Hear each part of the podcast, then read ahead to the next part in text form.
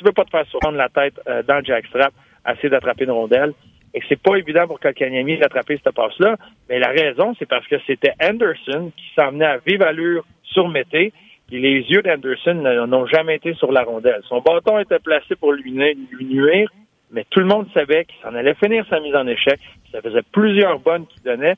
Et là, quand tu sais qu'il s'en vient, puis tu sais que lui va finir sa mise en échec, tu prends une fraction de seconde de mhm. plus pour faire ta passe rapidement et te protéger.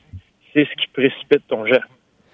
Il y a une excellente question. Euh, tu as parlé, Kotkaniemi, de ce jeu-là, euh, super bien décrit. Puis Patrick euh, pose une question à plusieurs, plusieurs volets, puis je te la pose.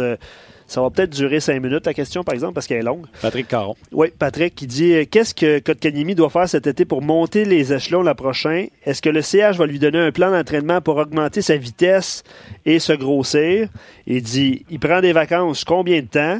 Est-ce qu'il revient ici pour s'entraîner avec des spécialistes d'ici ou il va s'entraîner chez lui?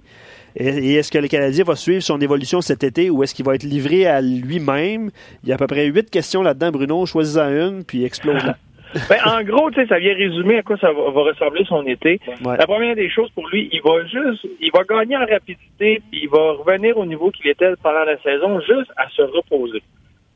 Un petit, un petit repos, et c'est plus ce que c'était. Avant, c'était des longs repos. Moi, je, me rappelle au début de ma carrière, c'était des, des longs repos. Les joueurs peuvent prendre jusqu'à 4, 5,